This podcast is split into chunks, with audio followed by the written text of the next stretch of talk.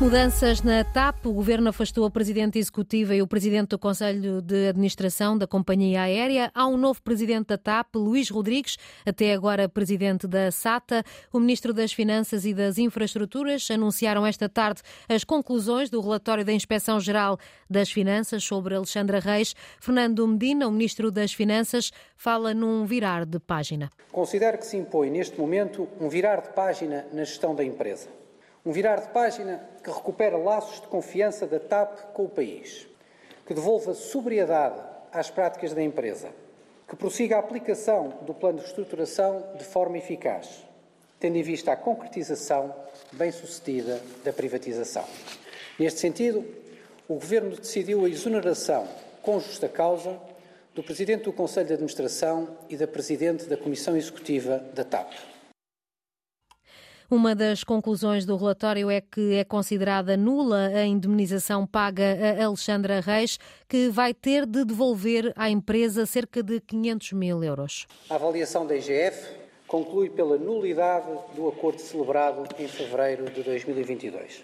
Dessa conclusão decorre, portanto, a necessidade de repor a legalidade no procedimento de cessação de funções da ex-administradora e, por outro lado, torna exigível a devolução das verbas indevidamente pagas. A IGF recomenda, por fim, que no âmbito da função acionista do Estado seja avaliada e ponderada a atuação dos administradores envolvidos. A conferência de imprensa onde foram feitos estes anúncios terminou há poucos minutos. Madalena Salema, a repórter da Antena 1, que acompanhou as intervenções dos ministros das Finanças e das Infraestruturas, foi uma conferência, Madalena, bastante agitada, anunciadas medidas estruturais para a companhia aérea muito relevantes.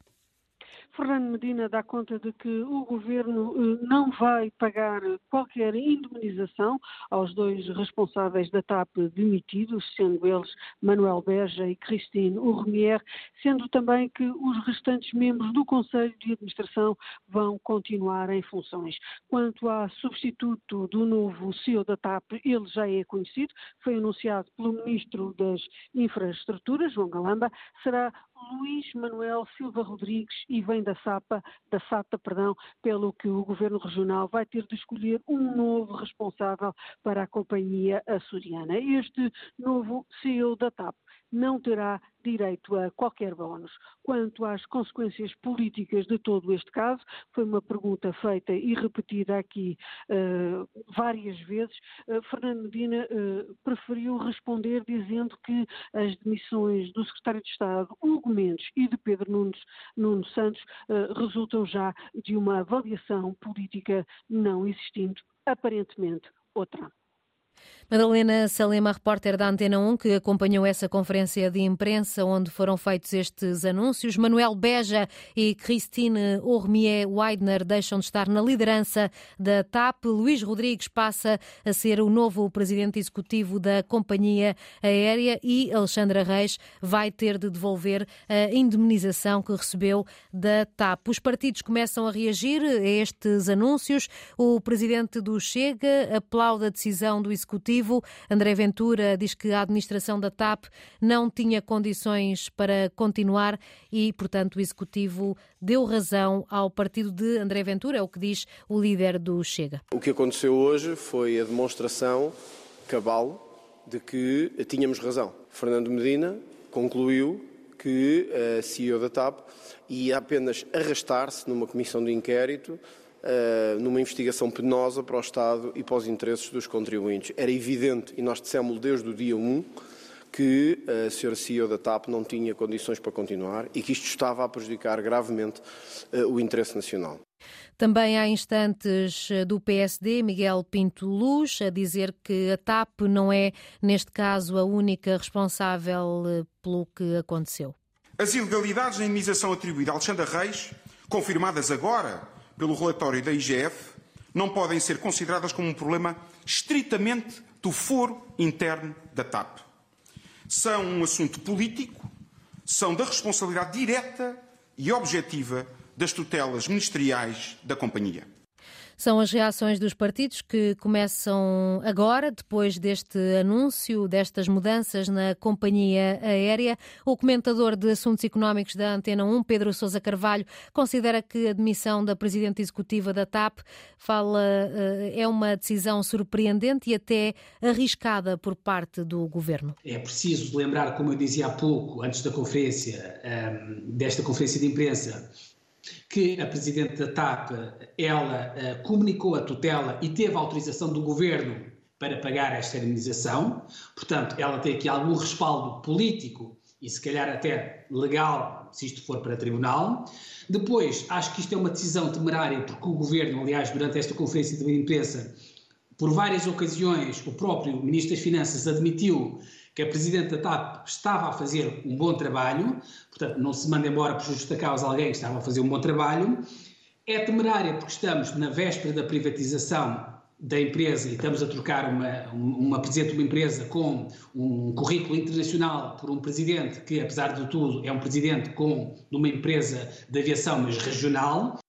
A análise do comentador de assuntos económicos da Antena 1 é este tema que marca a atualidade, mudanças na TAP. O governo afastou a presidente executiva e o presidente do Conselho de Administração da empresa. Há um novo presidente da TAP, Luís Rodrigues, até agora presidente da SATA, e Alexandra Reis vai ter de devolver à empresa cerca de 500 mil euros, um valor que recebeu, paga pela TAP, eh, pela, foi a indenização que a TAP pagou a Alexandra Reis e agora Alexandra Reis vai ter de devolver esse valor.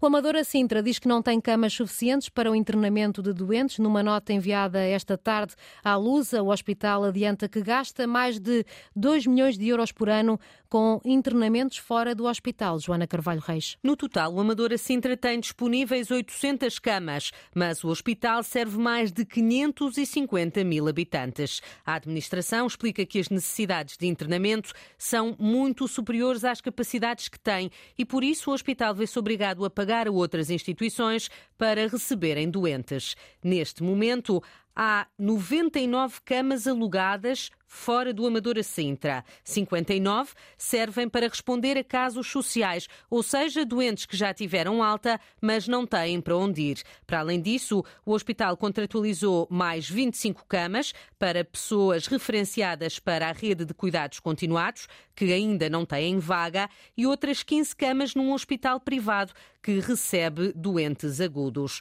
De acordo com a administração do Hospital Fernando Fonseca, nesta resposta à Lusa, por mês pagam mais de 180 mil euros a outras instituições por ano ultrapassam os 2 milhões de euros. Nas últimas duas semanas, o hospital foi reforçado com mais 10 camas, mas a administração diz que não é suficiente por dia. O serviço de urgências recebe uma média de 400 pessoas e no serviço de observação chegam a estar mais de uma centena de doentes a aguardar o internamento. Conclusões eh, do Amadora Sintra enviadas esta tarde à agência Lusa. As normas devem ser mais apertadas para os lares privados. As visitas da Segurança Social uma vez por ano não são suficientes. Ricardo Pocinho, presidente da Associação de Gerontologia Social, lembra que a falta de fiscalização permite esconder as más práticas. Estes lares, eh, ou a maioria deles, eh, têm fins lucrativos. São estruturas privadas com fins lucrativos. Onde a, fiscalização eh, é uma fiscalização que é feita de igual forma com as IPSS, mas que o modo de funcionamento é um bocadinho diferente, porque as IPSS têm, são fiscalizadas pelas Assembleias Gerais, são fiscalizadas pelos próprios dirigentes, são escrutinadas pelos técnicos eh, e até pela própria sociedade, porque sabemos o que é que existe. Ali é um lar de idosos. Em muitas outras situações, ali desconfiamos que há um lar de idosos.